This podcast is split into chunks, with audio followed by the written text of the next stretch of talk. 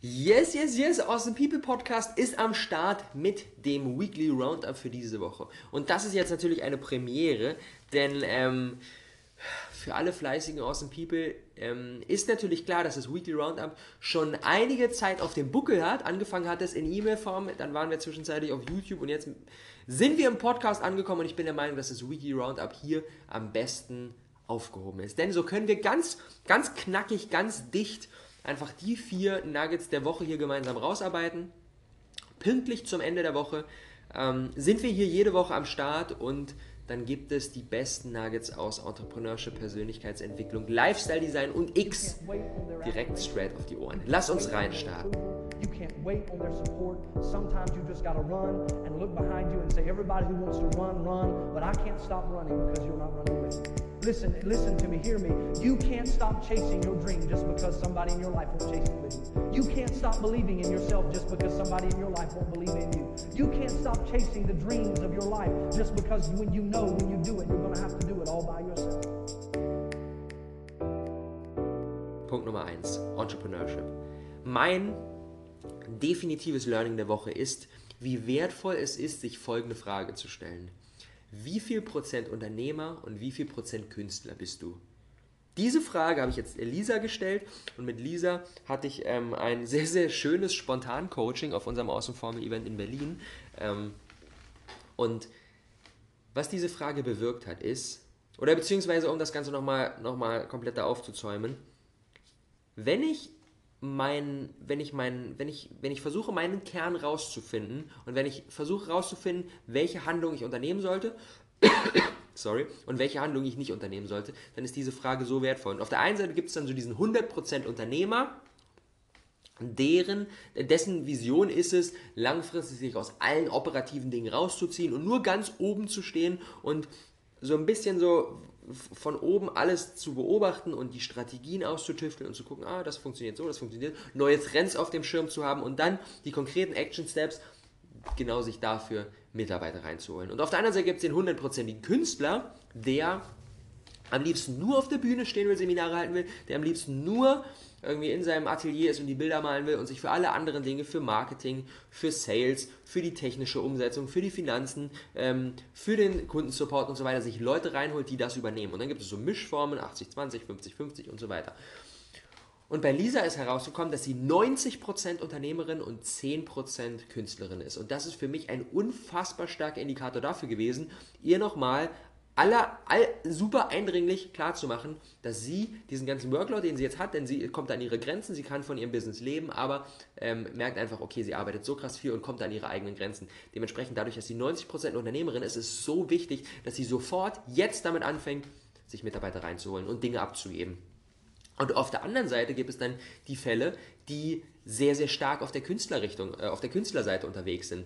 Und wenn jetzt zu mir, zu, zu mir jemand sagt, so ja, eigentlich ist dieses, diese, diese, diese Kunst, dieses, diese, dieses konkrete Handwerk, egal ob das jetzt Videos drehen ist ähm, oder Seminare halten oder Musik machen oder sowas, völlig egal. Das ist mir eigentlich wichtiger als das Unternehmerische an sich, dieses ganze strategische Denken und hier, dies, das, alles miteinander in Einklang bringen. Ist mir gar nicht so wichtig, das würde ich eigentlich lieber abgeben.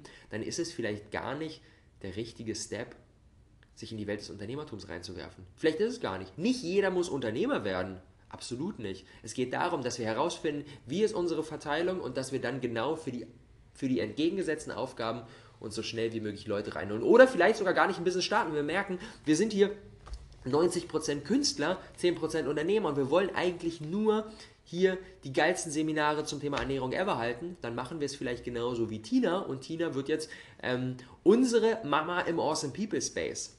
Und dementsprechend kann Tina genau ihre Skills reinbringen, das Organisatorische, diese Leidenschaft für Ernährung, dieses, diese Community-Gedanken, genau das kann sie in unserem Awesome People Space ausleben, ohne sich um all die Dinge kümmern zu müssen, die da noch außen drum sind. Dieses ganze Struktur und Business und Sales und Marketing und so weiter, das muss sie alles gar nicht machen und kann komplett in ihren Kernskills sein. Und Tina hat gesagt, sie ist 70% Künstlerin, 30% Unternehmerin, dementsprechend kann sie genau in ihrem Bereich drin sein und muss sich gar nicht darauf fokussieren, diese 30% weiter zu raisen, obwohl eigentlich vom Natürlichen her sie in diesem Künstlerbereich unterwegs ist. Also, stellt euch mal diese Frage, wie viel Prozent Unternehmer seid ihr, wie viel Prozent Künstler seid ihr und dann schaut, wie ihr dementsprechend handelt, um bestmöglich in eurer Stärke sein zu können. Punkt Nummer zwei, Persönlichkeitsentwicklung. Mit einem Satz, der so viel Macht hat. Doing the right thing is always the right thing. Da ist so viel Power drin. Das Richtige zu tun ist immer das Richtige. Und ich denke, wir Menschen wissen fast immer, was die richtige Handlung ist. Wir brauchen niemanden, der uns von außen den Weg aufzeigt, der sagt, du musst das so und so machen, jetzt geh mal genau diesen Weg. Sondern wir wissen oft, was der richtige Weg ist. Aber es fällt uns schwer, dementsprechend zu handeln. Und wenn wir uns das bewusst machen, dann fällt da so viel Bullshit raus. Dann fallen da so kleine, so hier, ich sneak mir mal hier so ein bisschen was und hier so ein bisschen was, fällt alles komplett raus und wir werden uns bewusst, dass was das komplette Leben, das komplette Business, alles vereinfacht ist, wenn wir für Menschen handeln. Ich mache mir ganz ehrlich, ich mache mir so wenig Gedanken um die Zukunft, einfach weil ich weiß, dass solange ich es schaffe, für Menschen einen Wert zu schaffen. Und für mich meine oberste Priorität immer ist, wie kann ich möglichst vielen Menschen einen möglichst starken Wert schaffen. Solange habe ich immer einen Platz in dieser Businesswelt, solange habe ich immer einen Platz in meinem Leben, solange werde ich immer Freunde haben, Wegbegleiter, geile, geile, geile Kollegen, geile Leute, die mit mir gemeinsam diese Reise gehen. Ohne Probleme. Ohne Probleme. Doing the right thing is always the right thing. Egal wie Business Opportunities aussehen, egal wie sich welche Konjunkturdinge verändern die richtige Sache ist immer die, die Menschen hilft. Und wenn wir Menschen helfen, sind wir immer automatisch 100% garantiert auf dem richtigen Weg. Drittens, Lifestyle Design. Und da ist für mich ganz klar nochmal dieses Learning. Wir waren jetzt sieben Tage lang mit unserem Awesome-Formelkurs auf Tour von Hamburg nach Köln, nach Frankfurt, nach Stuttgart, nach München, nach Wien, wieder zurück nach Berlin. Haben wir sieben Events in sieben Tagen abgerissen und haben all den Menschen im Kurs die Möglichkeit gegeben, sich vor Ort zu connecten und eben ein Erlebnis zu suchen. Und das ist für mich das Nugget, diese Erlebnisse zu suchen.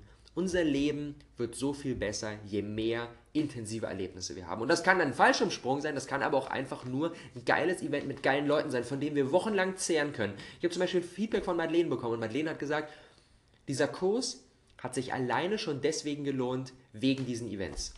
Madeleine war auf zwei Events dabei und er sagt, wenn es nichts weiteres gegeben hätte, außer diese zwei Events, hätte es sich für sie schon gelohnt, dabei zu sein. Und das zeigt mir einfach nochmal, wie stark es ist, wenn wir solche Erlebnisse schaffen als Unternehmer und wenn wir solche Erlebnisse nutzen als Konsument. Da steckt so viel Magie drin. Es, es hat die Möglichkeit, unser komplettes Leben zu verändern, weil wir einfach Motivation tanken, weil wir das Gefühl, so ein intensives Gefühl bekommen, auf dem richtigen Weg zu sein, weil wir uns mit Menschen connecten, die auf dem gleichen Weg sind wie wir. Deswegen lass uns diese intensiven Erlebnisse suchen. Das ist das, was uns letztendlich vorprescht, was uns durch Hindernisse, durch Hürden, die in unserem Weg unweigerlich auftreten werden, einfach so durchschieben wird.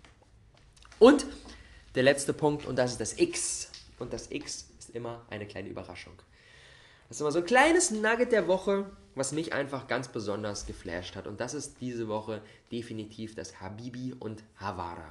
Und Habibi und Havara ist ein österreichisch-orientalisches Restaurant in Wien. Und dort haben wir am Montag unser Awesome Formel Event gemacht. Und dieses Konzept von dem Laden hat mich nachhaltig geflasht und das will ich euch einmal kurz umreißen. Und zwar, das ist jetzt, die starten da, das ist ihr erster, das ist die erste Lokalität und die verbinden dort qualitativ hochwertige österreichische, österreichische Küche mit orientalischen Einflüssen und schaffen dort einen Ort, wo Gastronomieprofis zusammenarbeiten mit Flüchtlingen.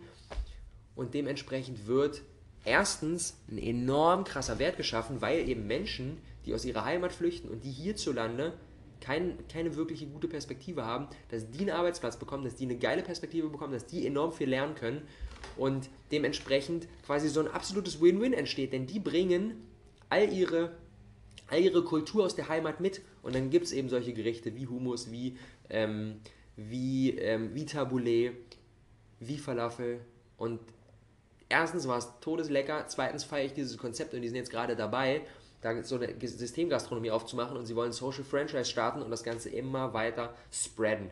Und diesen Gedanken von, wie kann ich etwas schaffen? Wie kann ich das replizieren, was gut funktioniert? Kann Flüchtlingen einen Job geben, kann die Dinge mitnutzen, die die mitbringen und quasi auch hier wieder, ähm, wie wir uns ähm, in der übernächsten Episode einmal reinziehen werden. Ich glaube, es ist die übernächste, aber ich habe sie jetzt nämlich gerade schon aufgenommen, deswegen kann ich jetzt hier diese Brücke schlagen. Wie können wir es schaffen, einen vermeintlichen Nachteil in einen, in einen, in einen Vorteil umzumünzen? Und genau das machen sie hier so großartig. Sie nutzen genau diese Stärken, die sie da haben können und schaffen damit etwas richtig, richtig Geiles für die Welt und bieten auch noch leckeres Essen an. Also wenn ihr in Wien sein solltet, geht ins Habibi und Havara. Super, super, super schön. That's it. Weekly Roundup für diese Woche im Kasten. Ich wünsche euch eine großartige Woche, einen großartigen, großartigen Start. Und dann hören wir uns kommenden Samstag wieder zum Weekly Roundup und natürlich gerne auch morgen in der nächsten Episode. Morgen die nächste Episode ist die QA-Episode für diese Woche mit meinem Buddy Michael Araya und die hat richtig gerockt. Michael ist Nachwuchsspeaker, einer der besten deutschsprachigen Nachwuchsspeaker, sagt Tobias Beck. Und wenn Tobias Beck das sagt, dann wird es mit Sicherheit stimmen. Also, schaltet wieder morgen ein. Wir hören uns. Awesome People Podcast. Ich bin raus. Adios.